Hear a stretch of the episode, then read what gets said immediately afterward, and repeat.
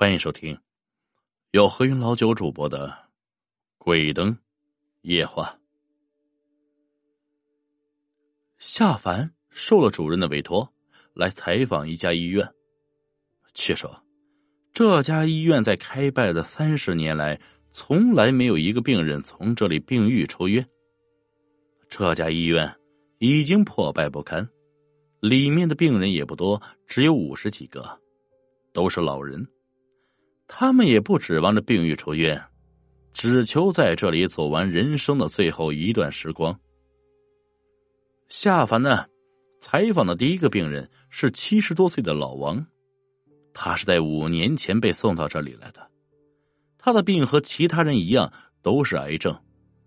老王告诉他，这里死了不计其数的人，也有不计其数的冤魂，劝告他。最好不要离开的太晚，就算真的离开的晚了，在十点以后不要和电梯里见到的任何人说话，因为你不知道他们是人还是鬼。一旦你和他们讲话，他们就会缠着你，然后你也就成为这里的一员了。夏凡记住了老人的话，不过由于要出一份采访报告。所以，夏凡采访了一个又一个患者和医生，最后还在医院的食堂吃了饭。由于聊得投机呢，他发掘了很多的一手资料，可是时间也很晚了。夏凡离开的时候，同样被这里的院长告知不要和电梯里任何人说话，无论是谁。夏凡走进了电梯。电梯里空荡荡的，只有他一个人。夏凡松了口气，他往头顶看了一眼，看之前还做了一个深呼吸，以防止电影里出现的那一幕。一个吊死在电梯里的尸体，不过他什么也没有发现。夏凡的心跳刚开始变得正常，电梯到十三楼的时候停了下来，他的心跳又开始加速了。十三，是不吉利的数字。电梯开了，进来的是个老头老头胡子都白了呀。闺女你好啊，在这里的都是老人，第一次看见这么年轻的姑娘。夏凡虽然觉得不理人很不礼貌，不过和礼貌比起来，命显然更加重要。老人继续道。你是来看病人的吧？这里的病人我都认识。你是谁家的姑娘？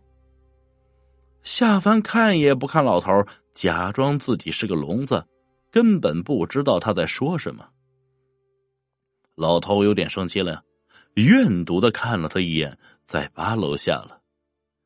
电梯继续运行，到达六楼的时候停了下来。电梯打开。上来的是个老太太，老太太一脸慈祥，手里呢提溜个一兜红彤彤的大苹果。老太太倒是不认生，拿出一个最大的递给夏凡。夏凡很是感动，刚想说声谢谢，却立马想起了老王的话，到嘴边的话又给应验了回来。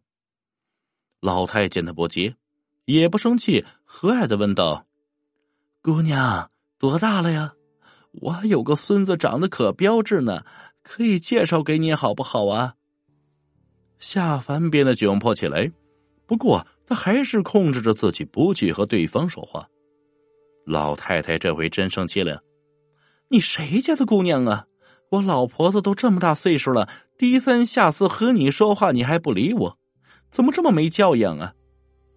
夏凡脸都红到了脖子，他也认为。这很没教养，不过他还是忍住了。老太太挽了他一眼，从五楼的时候下去了。夏凡长长的舒了口气呀，终于快下楼了。四楼的时候电梯又停了，这回上来的人夏凡认识，正是老王。老王神色严肃的说：“闺女啊，你知道不知道啊？和你说话的两个人都是鬼。”第一个是三年前就死了的老牛，那个老太太是刚前天死的老田，幸亏你记着我说的话，要不然你一旦和他们说话，他们立刻就变成厉鬼，要了你的命。我看他们怎么不像是鬼啊？王大爷，你不是在骗我吧？夏凡纳闷的道。老王脸色变得轻松起来了，他诡异的一笑：“那你看我像吗？”别开玩笑了，王大爷。夏凡啼笑皆非的道。老王的脸色一下开始变得惨白了起来，眼角也开始渗出血来。这样像了吧？老王悠悠的道。